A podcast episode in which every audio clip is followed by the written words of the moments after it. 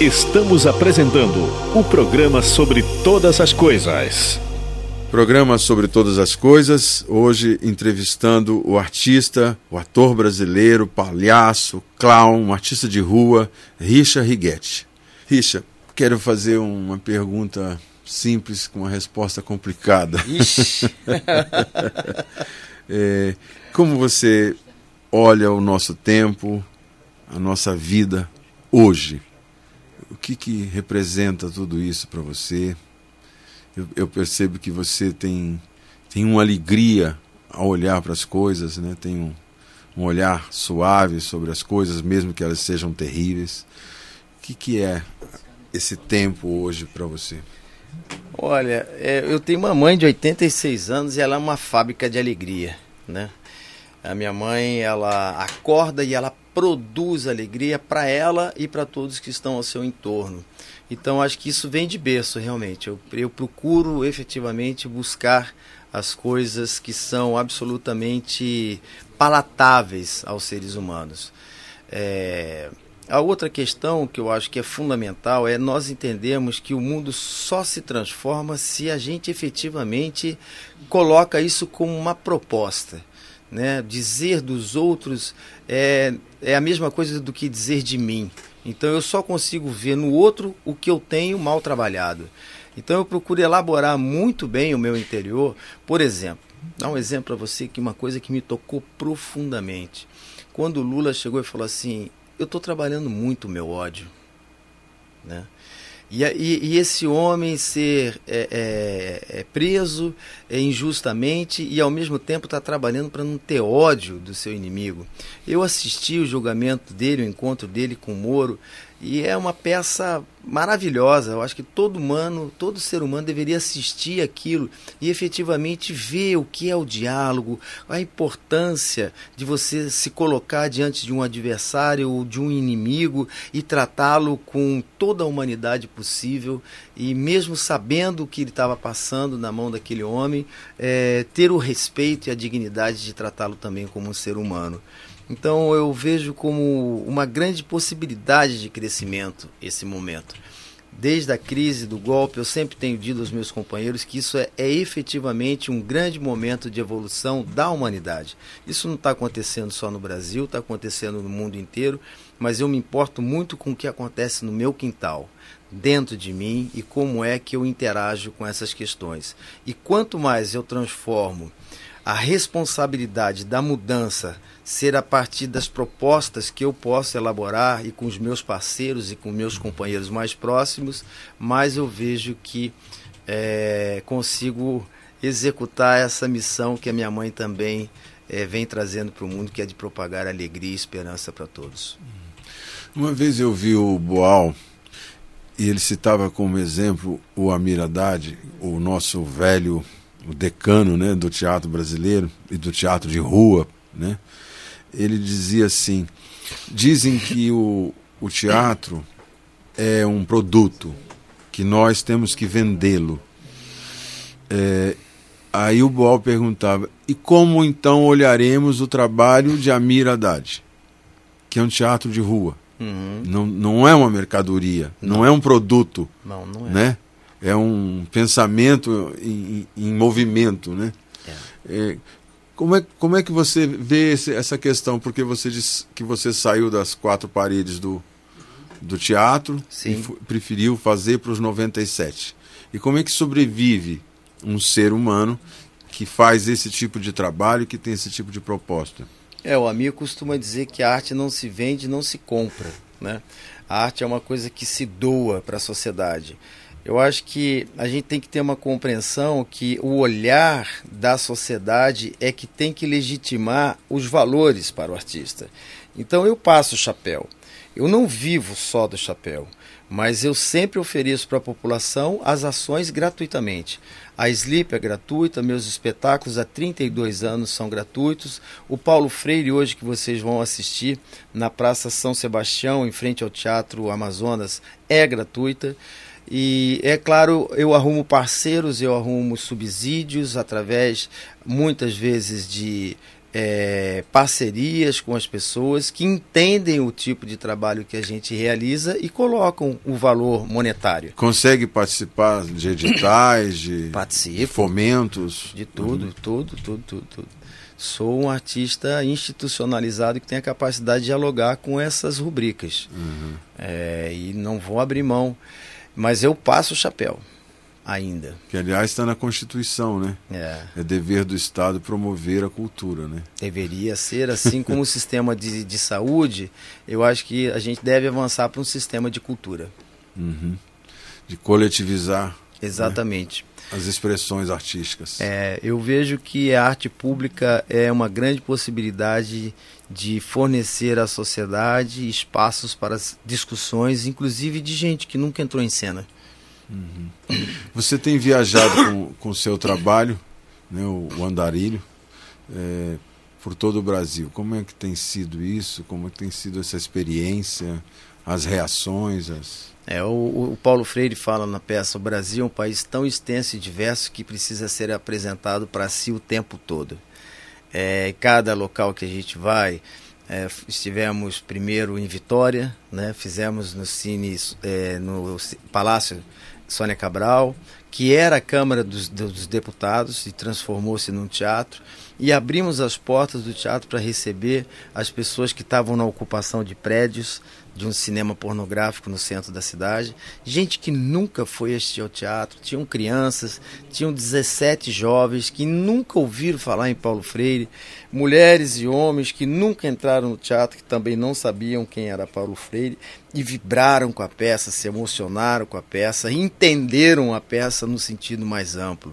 Depois Fomos para o Rio, fizemos duas temporadas em dois teatros, casa cheia o tempo todo. Fomos para o Rio Grande do Norte, onde nós visitamos seis cidades da região do, da, da região do inclusive em Angicos. que era a nossa grande missão, e fomos para lá fazendo rifa de bode, rifa de canequinha. Angicos é, é um lugar onde foi a primeira experiência de alfabetização do, do Paulo Freire, né? Exatamente, ele alfabetizou 380 camponeses em 40 dias.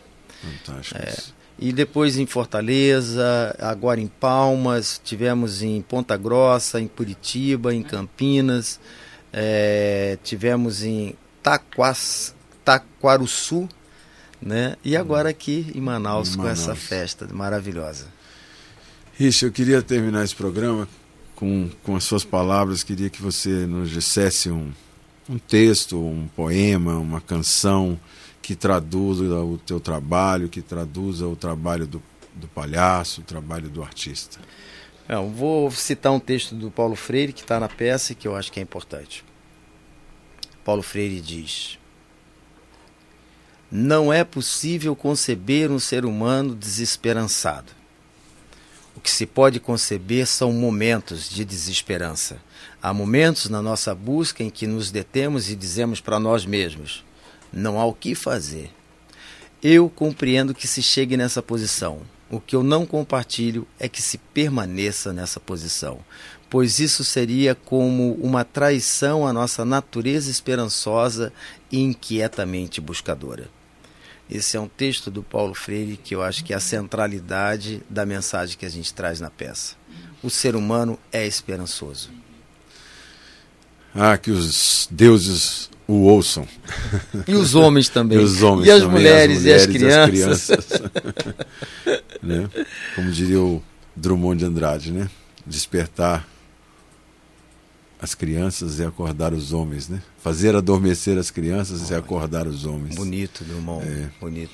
Richa, muito obrigado. É uma alegria, uma alegria mesmo tê-lo aqui na nossa cidade, mais uma vez com a sua arte, com a sua dedicação, com, com a sua com seu refinamento artístico, enfim, com toda a sua generosidade humana. Obrigado. Para mim, vir a Manaus é sempre uma grande honra, um prazer, um desejo muito grande de retornar. Nós estaremos aqui em março, novamente. É, e convidar a todos os ouvintes para assistirem hoje a peça Paulo Freire, o Andarilho da Utopia, às 19 na Praça São Sebastião, em frente ao Teatro Amazonas, uma peça realmente que me vem emocionando a todos. Você, só uma pergunta, você representa o Paulo Freire ou você conta sobre Paulo Freire? No, no, seu espetáculo? Eu acho que tem um pouco de tudo. Ali a gente vai trabalhar com alguns arquétipos que são o andarilho, é, o Paulo Freire, é, alguns outros autores que a gente também coloca para dialogar com ele. Nós temos Ionesco, nós temos Brecht, nós temos Leminski, nós temos Bob Marley. Então é uma confluência realmente. Eu acho que fundamentalmente acreditar na inteligência do espectador de fazer a leitura de quem é que está dando a voz. Ora é o Richard, ora é o Café Pequeno, ora é o Paulo Freire, ora é o Brecht, ora é, é o Ionesco, mas todos se misturam de uma forma para exatamente proporcionar o diálogo da obra e da vida do Paulo Freire com o mundo atual. Richard Righetti, muito obrigado, um, um artista brasileiro. Obrigado a vocês por terem nos ouvido. E assim terminamos o programa sobre todas as coisas na Rádio Câmara 105.5. Você ouviu o programa sobre todas as coisas, aqui na Rádio Câmara 105,5. Na apresentação de Dori Carvalho. Estamos apresentando o programa sobre todas as coisas. Estamos voltando com o programa sobre todas as coisas. Eu sou Dori Carvalho e entrevisto hoje o artista Richa Righetti. Richa, eu queria saber como é que você constrói os seus personagens. Como é que você constrói o palhaço? Como é que você constrói os seus personagens? Ou per... desconstrói? É, eu acho que eu não sei ainda. Estou buscando, tentando entender, né, efetivamente. Eu acho que é mais a desconstrução do meu ego. Eu acho que também é achar links que tenham a ver com o que eu quero comunicar e aquilo que o personagem diz. Eu agora estou trabalhando por uma ótica é, de um conceito chamado ato sendo poético, onde a gente entra com um repertório humano, é, fazendo a, a, construção junto com a plateia. Né? É, tudo que eu faço por exemplo, ontem eu fiz o espetáculo lá no Instituto Federal do, do, de Manaus, né? E hoje eu vou fazer de novo. Então, nada do que eu fiz ontem é, pode, pode ser que não aconteça nada do que eu fiz ontem, né? É exatamente chegar no local, ter a consciência, o fluxo dos conteúdos que você vai tratar, olhar para a plateia e construir junto com eles. No fio da navalha. Sempre, porque se não houver é, essa essa proposta de construir no ato, é, a tendência a se repetir e a ficar numa, numa, numa região de conforto acaba sendo muito grande. Eu acho que é, o, é a morte da arte. Fica mecânico, né? Fica mecânico e fica exibicionista. E aí? Aí é a morte da aí arte. não tem nada a ver com arte mais, não né? Não tem mais. Richard, você está fazendo um trabalho que se chama Paulo Freire, o andarilho da utopia. Me diga sobre isso. Bom, acho que é uma grande oportunidade de me desenvolver como ser humano e como artista, como cidadão. É, eu acho que é uma grande responsabilidade estar percorrendo todo o território brasileiro. Nós fizemos ontem, completamos 50 apresentações, já passamos por 17 cidades em nove estados diferentes é muito cedo ainda, mas nós já temos uma trajetória significativa. Por onde nós passamos, a casa sempre esteve lotada. Nós já fizemos em grandes teatros, já fizemos em sala de aula, já fizemos na rua, na praça, já fizemos dentro de um, de um bar, já fiz na cozinha para uma pessoa. Fizemos em acampamentos para mais de mil famílias, fizemos no campo de futebol, fizemos na Vigília Lula, agora no dia 7 de setembro, em comemoração ao nosso Dia da Independência.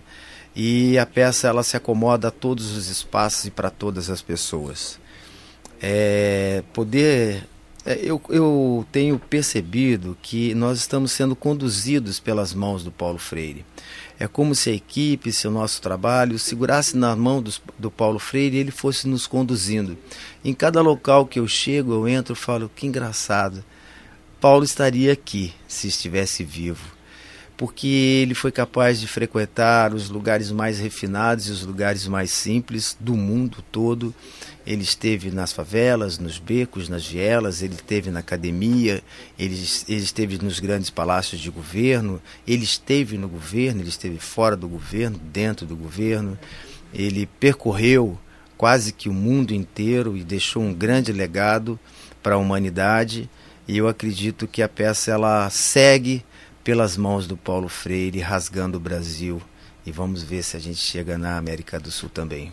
Paulo Freire morreu na década de 90, né? Nas, morreu Acho no dia 90... 17 de abril de 1997. 97. Nesse mesmo ano também perdemos outro grande, Darcy Ribeiro. Sim, né? grandes amigos. Ele, é. Darcy morre um pouco antes. É.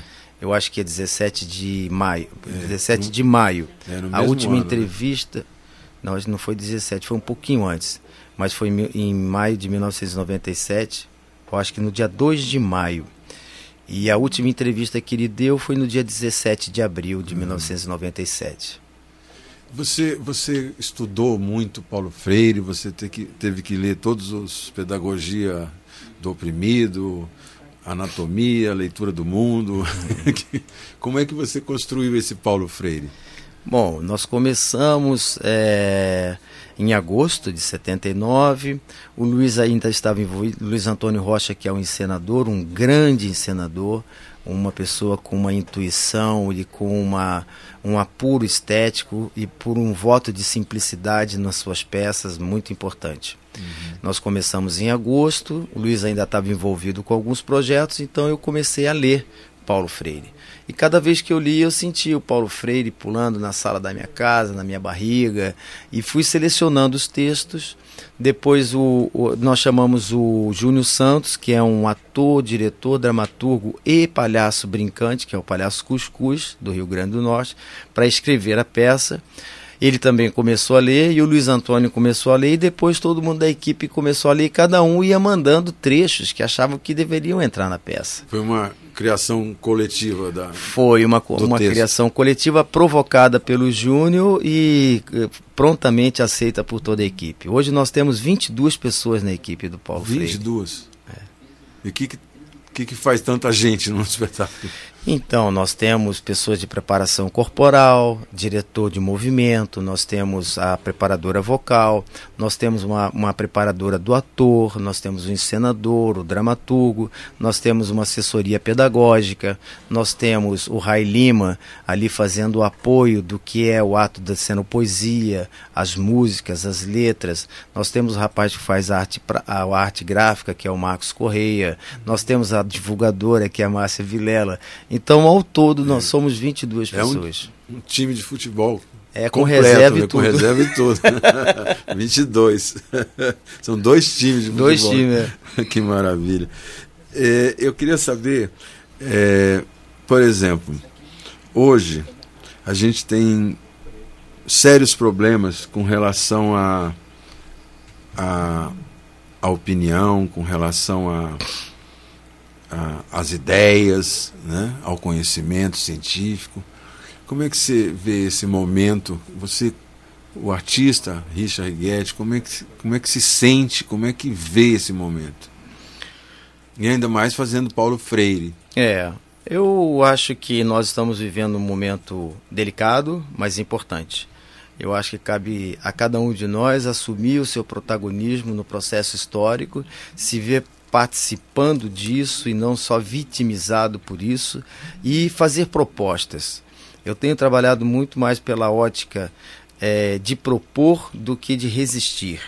E tenho dito aos meus amigos que eu costumo olhar mais para as crianças do que para os jornais porque as narrativas dos jornais e as questões da imprensa, da mídia no, como um todo, da mídia de massa, eles repetem narrativas que vão depreciando a potência do ser humano e vai criando um corpo amorfo, um corpo sem vontade, sem desejo, sem potência, para que ele seja dominado. Fica cinza, né? Fica... Fica exatamente. É, o... Doído. É, tem um filósofo aí, eu acho que é o Deleuze, eu acho que algum deles aí fala que é, o governo fascista ele precisa de um corpo é, é, sofrido, né? Ele precisa do sofrimento e que só alegria realmente é revolucionária e potencializa os desejos das pessoas. Se alimenta da dor do outro, né? Exatamente. Então, acho que agora é olhar com muita força para tudo que ainda é possível ser feito e fazer.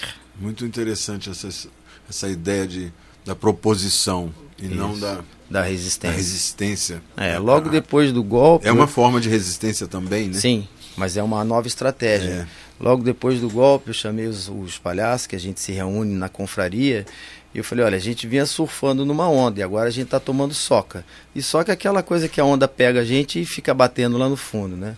E com essa força, não tem como, como fazer força. Você tem que soltar o corpo, ficar ali tranquilo. Quando a soca passa, você sobe e respira. E ao respirar, você tem que pegar uma boa golfada de ar, porque vai tomar outra na cabeça e vai bater lá no fundo baixa, da areia. Sobe, baixa. Exatamente até que, isso. Até que consegue sair da sair da, né? daquela zona de, de atritante. Richard, eu sei que você tem uma escola de palhaços. Queria que você falasse pra gente como é que funciona, o que, que é isso. Escola de é, palhaços. A escola de palhaços parte do princípio de que nós temos que garantir para as próximas gerações o acesso à linguagem e à poética do palhaço. Eu observo que todo artista que tem como processo de formação, de aperfeiçoamento e de qualificação, ele garante à sociedade um acesso à linguagem na potência máxima. Porque começa a fazer curso aqui, oficina ali e tal. Então, nós fundamos a, a, Escola Livre de Palhaços, ou seja, a Eslipa, no Rio de Janeiro, há oito anos atrás. Eslipa. Na... Eslipa. Escola Livre de Palhaços. Uhum. Na perspectiva de construir o futuro, né? mas sempre considerando o passado. Os nossos grandes mestres, os nossos grandes palhaços. Então, ela funciona durante um ano.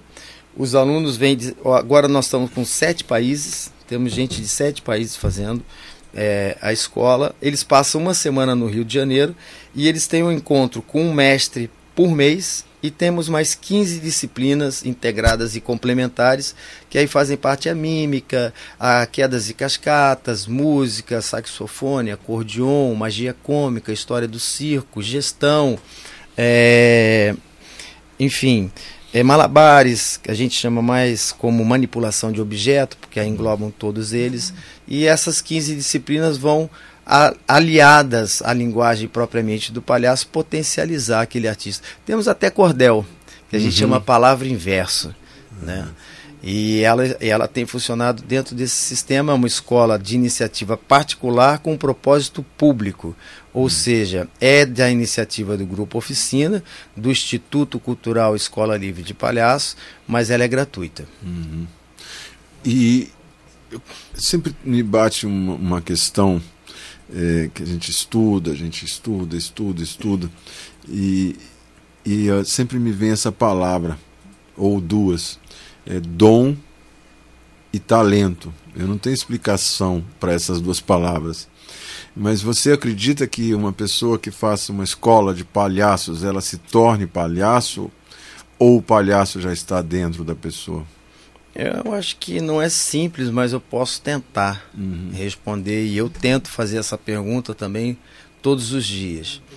Eu parto do princípio que não existe palhaço bom ou ruim. Existe palhaço que é amado ou será se ele não desistir. Então a sensação que eu tenho de talento é a capacidade de não desistir. É aquele vírus imorrível que você injeta dentro de você da arte e que vai fazer de você um eterno pesquisador, um eterno estudante e um eterno praticante daquela linguagem e não desistindo, porque não é simples, não é fácil, mas ao mesmo tempo é possível para todas as pessoas. Eu acredito que qualquer um pode ser palhaço. Essa coisa de dom, para mim, ela é uma mistificação da qual, na verdade, não nos leva a nada. Agora, na prática, às vezes eu olho e falo, nossa, mas essa pessoa tem um talento incrível. É, então, é um pouco contraditório o que eu falo, mas é assim que eu penso. É porque a, a gente pode estudar, a gente pode praticar, né, exercitar, né, mas tem alguma coisa inexplicável, né? Por é. que, que aquele menino lá de, de Campinas. Exato. De repente chega no Rio de Janeiro e começa a estudar teatro, né? É. A fazer teatro e de repente, de repente acontece o, o palhaço. Né? É, eu também penso assim, quantos meninos pretos precisou para gerar um grande Otelo? Né?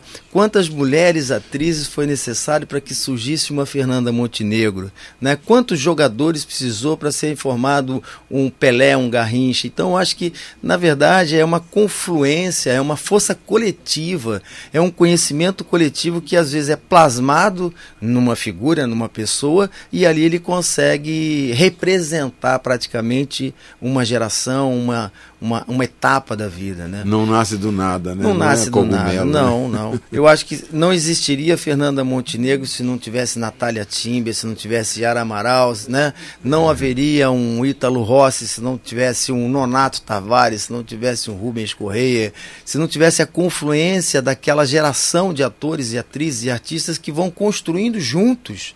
E às vezes um desponta, às vezes até um- um- uma pessoa com mais capacidade não desponta por meras questões de, de, de, de, de configuração ali momentânea. Não está no lugar certo na hora certa. Né?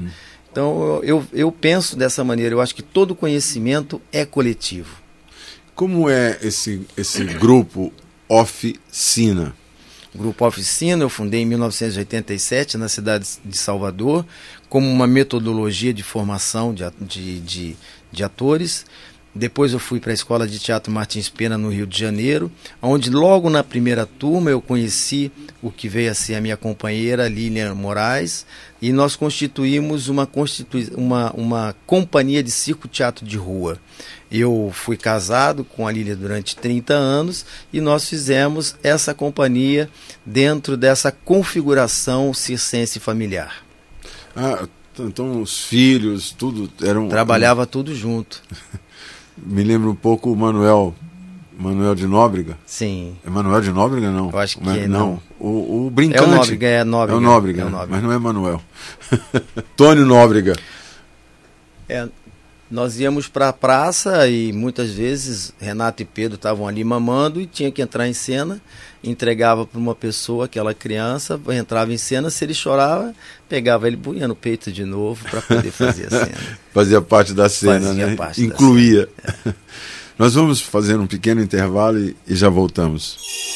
Estamos apresentando o programa sobre todas as coisas. Estamos apresentando o programa sobre todas as coisas.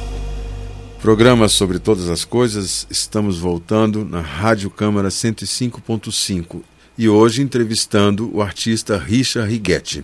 Então, Richa, eu queria perguntar para você eh, sobre as suas referências, as influências. Você falou que fez cursos, que, que trabalhou com tanta gente né, fundamental no teatro brasileiro. Quem, são os seus faróis, as suas as referências?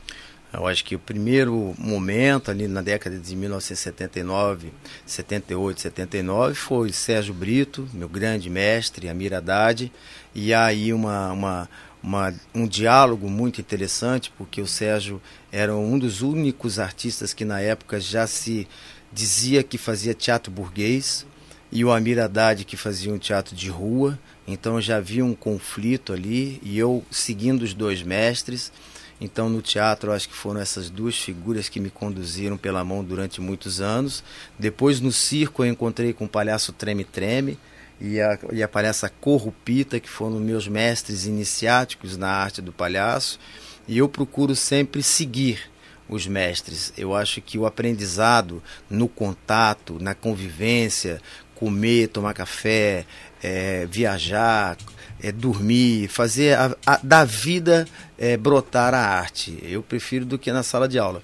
Embora eu seja formado pela Escola de Teatro Unirio, é, lá de teatro no Rio de Janeiro, mas eu prefiro mais esse contato que a gente aprende no corpo a corpo. Aprende fazendo, né? Aprende fazendo e observando e perguntando e estudando.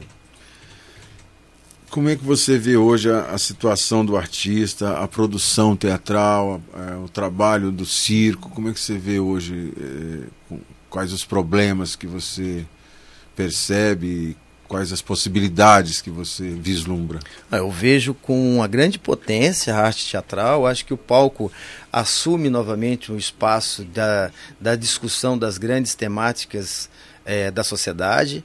Eu acho que o público hoje que procura o teatro, ele procura para se alimentar, para re, se reinventar no seu dia a dia e saber encarar as dificuldades que estão se apresentando no mundo por essa onda mais conservadora e no aspecto da verticalidade e da, da do sofrimento dos menos, é, menos favorecidos. E eu acho que o palco volta a ser um grande espaço. Eu discuto muito a questão do teatro burguês, do teatro que eu chamo de arte pública. Eu hoje me considero um artista público. Eu acho que o teatro fechado de bilheteria ele é muito novo, ele tem só 300 anos, né? Que ele surge através da, da, da Revolução Francesa, da, da, do surgimento da burguesia. Né? E esse teatro com bilheteria, ele está fadado ao fracasso porque ele exclui muitas pessoas da população.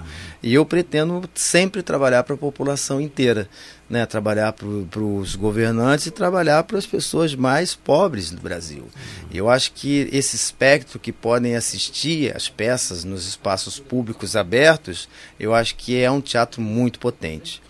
Eu acho que, como hoje, como palhaço, eu luto pela, é, pela autonomia da linguagem do palhaço, pela legitimação de uma escola no Brasil que possa é, propagar o palhaço no Brasil e também para que a linguagem do palhaço seja estudada nas escolas assim como a música, a dança e o teatro, uhum. eu acho que há uma necessidade da, da sociedade, do governo, compreenderem que a linguagem do palhaço pode contribuir muito com a formação dos meninos, porque a escola ensina o que é certo e o palhaço lida com o que é errado.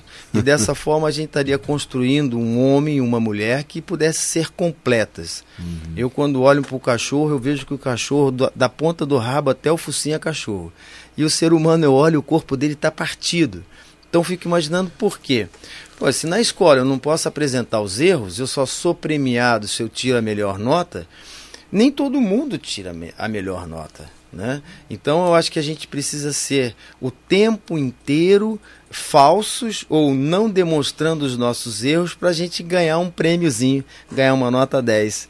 E eu acho que o palhaço ensina que a gente ganha 10 sempre que a gente for absolutamente transparente e verdadeiro. Eu já vi meninos dizendo que não fazem pergunta em sala de aula. Aí eu pergunto, mas então você vai aprender onde? Se você não pergunta nessa. Ah, não, porque na sala de aula eu vou pagar mico, os meus colegas vão me zoar. É. É, é, muito estranho isso, né? É estranho, é uma cultura muito opressora, né? É. E o palhaço acaba com essa opressão, porque ele já é o, o, o expoente máximo do oprimido. Ele trabalha com os erros, né? ele trabalha com os erros. Richa, você está com 62 anos, com esta barba freiriana, né? Que os nossos ouvintes não podem ver. Hum. É, mas eu queria te perguntar: você ainda acredita você ainda sonha, você ainda tem ideais. Claro, todo dia. Aí vem o palhaço pulando e sorrindo, dando gargalhada, brincando de cor, pintando sete com seus amiguinhos. Essa criançada que é um amor. Poetas, palhaços, músicos, cantores, gente de todas as cores, faça esse favor pra mim, faça esse favor pra mim. Quem puder tocar, que toque, flauta, trombone ou clarim. Quem puder gritar, que grite, faça esse mundo acordar. Eu acho que a vida ela é plena, ela tá cheia de potências. O que nós precisamos é treinar o nosso olhar. As narrativas de construção de, de desamor é grande. Nós, tem, nós temos que ter uma fé absoluta na construção das narrativas que são potentes. E é nisso que eu acredito. Eu tenho sonhos, eu tenho desejos, eu tenho é, coisas que quero realizar, eu acredito muito no ser humano. Nós somos muito antigos. A inteligência está na minha célula, está nos meus pelos, está na minha saliva, a inteligência está nos meus órgãos, está tá na minha unha, está impregnada em todos os lugares. O nosso organismo é muito inteligente e foi capaz de enfrentar diversidades terríveis. O sol, o calor, o frio, a fome. A gente é capaz de resistir muita coisa se adaptando e se transformando num organismo cada vez mais sábio.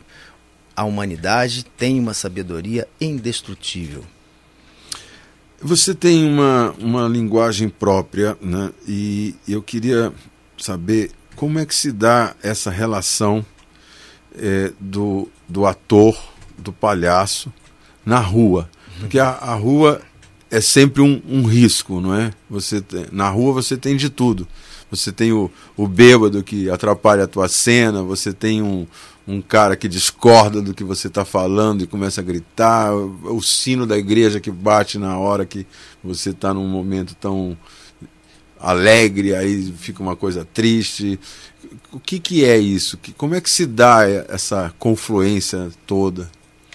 É, eu acho que no momento que você se desloca do palco e vai para a calçada, você está se propondo a trabalhar na horizontalidade e não na verticalidade. Então, eu não sou se os outros não são.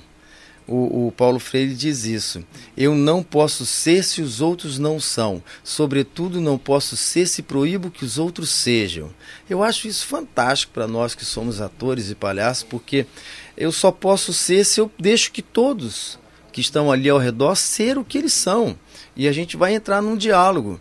E eu aceito tudo que vier, né? Então, a gente sempre diz que um bom teatro de rua tem que ter um bêbado, uma criança e um cachorro. É Porque é exatamente... E tem sempre, né? Sempre tem, é exatamente nessa lida com esses elementos, que são a configuração dos elementos mais adversos, é que você vai aceitar a existência de cada um e fazer com que uma proposta de diálogo profundo se estabeleça para que a construção poética se desenvolva no tempo e no espaço. Richard, nós vamos para mais um pequeno intervalo e voltamos já. Estamos apresentando o programa sobre todas as coisas. Está no ar o programa sobre todas as coisas. O seu programa de cultura. Na apresentação de Dori Carvalho. Programa sobre todas as coisas, eu sou Dori Carvalho, um programa que fala da vida, das artes, da cultura, da condição humana, das ideias, com artistas, escritores, filósofos, pensadores, poetas enfim, a vida, a obra e o pensamento da nossa gente.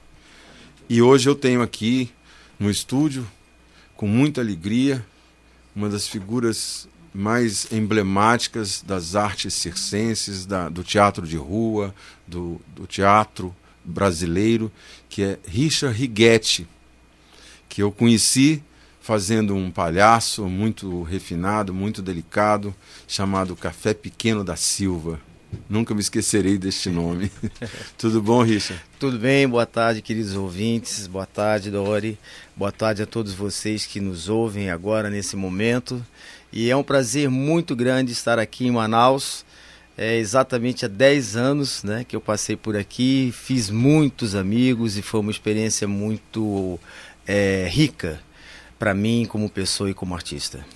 E você, eu queria saber da sua vida do início da sua vida, de onde você vem, de onde nasce Richard Righetti, o menino Richard Righetti.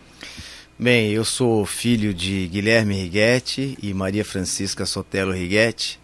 É, eu nasci em Campinas em 1957, no dia 22 de julho, e nessa época meu avô tinha um cinema em Campinas, do bairro Cambuí, era um cinema de fundo de quintal. Nessa época, Campinas tinha dois cinemas: o cinema da Praça Central, que era o Cine Windsor, e o cinema do seu Sotelo. E ele passava um filme por dia, e ali era na, no muro mesmo, metade era coberto, metade era descoberto.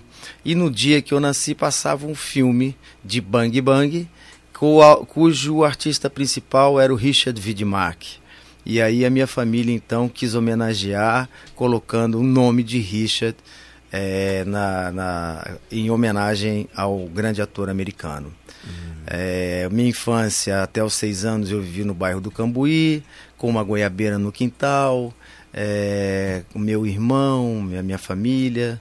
Depois eu fui para o Jardim Taquaral, depois eu me mudei para o Castelo e da onde eu saí para o Rio de Janeiro em 1978. Isso todos os bairros de Campinas? Todos os bairros de Campinas. Aí foi para o Rio? Aí fui para o Rio em 78 para passar dois dias. Tava peguei com 20 anos? 21. 21. Peguei o jornal e vi que estavam oferecendo uma bolsa de estudo para teatro com Sérgio Brito, Amir Haddad, Klaus Viana, Glorinha Boitemiller, o falecido Ilo Klug, Só gente artista. É. Da melhor qualidade. Né? Sim, era uma bolsa de um ano e meio e ali eu fui fazer o teste, passei e me mudei para o Rio. Uhum. E o Ilo, o Ilo foi importante nessa tua nesse teu início, nessa tua. Sim, eu me lembro do, das aulas do Ilo, que está remontando, né, 1978, são 40 e 41 anos. E eu me lembro perfeitamente da aula do astral que ele imprimia, da capacidade da gente impulsionar a nossa imaginação, da gente construir as coisas com beleza, com poética, com leveza, ao mesmo tempo com profundidade e com senso crítico. Infelizmente perdemos ele há poucos dias, né? Foi. É uma tristeza. E aí no Rio de Janeiro, como é que por que que você se interessou por teatro? Você saiu de Campinas, foi para o Rio? Como é que isso aconteceu? Como é que chegou na sua vida isso? Eu, eu, eu procuro entender que isso vem se dando em, como se fossem camadas de cebola. Como você tira uma pele e tem outra, mas algumas coisas são extremamente significativas. Com seis anos de idade, eu era coroinha e o, o, principal faltou, e aí eu tive que fazer um certo ritual com o padre que tinha que bater o sino enquanto ele levantava a hóstia. Nesse momento, eu fui dobrar a pala dele e aquele tecido muito viscoso, colocar em cima de um puft. E aquilo eu dobrava, eu colocava em cima e caía. Dobrava, colocava em cima e caía. e eu senti que o, os fiéis começaram a rir. Eu me lembro com seis anos que eu tive essa percepção de que eu estava fazendo algo que estava chamando mais atenção do que o padre. Né? Roubando a cena Roubando do padre. Cena. Tomei uma bronca danada, fui expulso da igreja e eu percebi que aquilo talvez tenha sido o meu primeiro impulso de palhaço. Uhum. Depois, no colégio técnico na Unicamp, que eu fiz o colégio de mecânica, o professor João um dia falou que ia montar uma peça. E era um conto que falava sobre um cego que estava viajando no trem e aí ele pede pro guia, fala, pô, lê uma notícia de jornal aí, rapaz, tá, tá todo mundo tão quieto. Ele falou, tá todo mundo quieto porque a luz do, do, do trem tá apagada. Ele falou, o quê? A luz do trem tá apagada? Mas como? Aí ele promove uma revolta e os, os passageiros quebram o trem. Uhum. O segundo ato é o julgamento, como que um cego pode reclamar da luz que está apagada. Né? e eu fiz um personagem que tinha três falas e eu consegui tirar três risadas. Então, nesse momento, é mais um ato assim da existência do palhaço que já existia uhum. em mim. Depois, em 1975, eu fui assistir uma peça com Cláudio Correia e Castro, do Milor Fernandes, chamado Computa, Computador, Computa. Em 1975, o Brasil não tinha eh, computador nenhum na cabeça genial do Milor Fernandes, escreve uhum. essa peça. E eu estava no teatro, teatro lotado. Quando acabou, foi todo mundo embora. Eu fiquei sentado na, na, na, na cadeira, olhando para o palco. E naquele dia eu fiz uma promessa para mim que eu gostaria de fazer com as pessoas o que aquele ator tinha feito comigo. Uhum. E a partir de então comecei a construir a possibilidade de deixar de ser um torneiro mecânico para ser um artista. Que maravilha e o, o teatro, né? porque você tem uma, uma longa carreira no teatro, né? com, com peças, com o teatro tradicional. Me conta um pouco sobre, sobre esses tempos seus. É um tempo muito feliz. Eu estreiei em Rasga Coração, do Duvaldo Viana Filho, em 1979, em Curitiba. Depois, que estava proibida, né? A peça foi premiada em é. 75, ficou cinco anos proibida e só foi estrear é, em 79. Nós estreamos exatamente no dia de hoje, 17 de setembro de 1979. Né? Que maravilha. Ou seja, 40 anos é. atrás. A peça ficou dois anos e meio em cartaz com sucesso, de terça a domingo. E nós tínhamos no elenco grandes atores, Raul Cortez, Ari Fontoura, Ari Fontoura, Sônia Guedes, Lucélia Santos, Guilherme Caram, Vera Holtz. E eu ali, menino, 22 anos, estreando no teatro, numa grande peça. E aí você foi fazendo teatro, teatro, e, e, e como surgiu o, o circo, o palhaço? Eu fiquei 10 anos fazendo teatro que a gente chama é, de bilheteria, né, uhum. o local fechado, que é o que a maior parte da população conhece.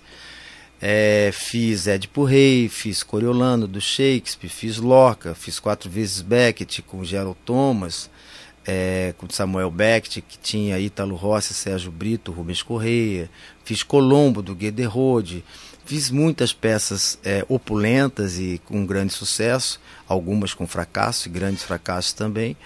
E numa determinada época saiu uma matéria no jornal, na época chamava Jornal do Brasil, e que dizia que apenas 3% da população ia ao teatro. Nesse momento eu resolvi trabalhar para os 97 que estavam do lado de fora. Eu já tinha fundado o que eu chamo de a metodologia do grupo Oficina, que era como constituir o que era pertinente à arte do ator, o que, qual era a arte e o ofício do ator. E essa metodologia parte do princípio da retirada é, do encenador, da, da, do dramaturgo, da casa de espetáculos, do cenógrafo, do figurinista e deixar apenas a, a, a, a observação na arte do ator. Uhum. E nesse momento, depois de seis anos fazendo essa pesquisa, o palhaço chega e ocupa esse espaço como uma linguagem que vem me desafiar a novas perguntas e a novas propostas na construção de poética. Me conta desse palhaço que eu, que eu fiquei tão encantado, porque eu conheço muitas crianças que têm medo de palhaço, né? É, conheço muitos palhaços que são muito bobos, né? assim, muito, muito vazios. E quando eu vi o, o seu palhaço Café Pequeno da Silva, eu vi muito refinamento, muita sutileza, né? Um pouco diferente, que os palhaços são geralmente são mais estriônicos, né? Me conta desse desse palhaço café pequeno. Para quem não sabe, palhaços são feitos da ingenuidade e curiosidade infantis. São feitos da coragem de lançar-se na essência da condição humana, na ambivalência, na incerteza e na possibilidade de errar e ser ridículo. Para quem não sabe, palhaços são feitos da transitoriedade dos fatos, da aceitação do que se apresenta e da transformação. De tudo isso e mais, para quem não sabe, são feitos os palhaços. Tudo recoberto de maquiagens, roupas coloridas e sorrisos. Eu penso que esse poema da Morgana Massetti realmente ela, ela, ele, ela sintetiza é, o que eu penso sobre palhaço. Muita gente diz que palhaço é um cara engraçado. Eu acho que palhaço é aquele cara que cria novas lógicas, que faz com que as pessoas riam porque percebem que tem um futuro, porque vislumbram uma nova possibilidade. Então, no meu entender, existem N tipos de palhaço, e eu gosto de todos eles, mas pelo menos como eu entendo, eu vejo que o palhaço é a menor distância entre duas pessoas, a começar por mim mesmo. Então toda essa, essa delicadeza que a vida proporciona, toda a, a crença no ser humano, toda, toda fé na existência de um futuro melhor, é, são, são elementos constituintes da poética do palhaço. Depois disso, a gente vai fazer um pequeno intervalo e volta logo. Estamos apresentando o programa sobre todas as coisas.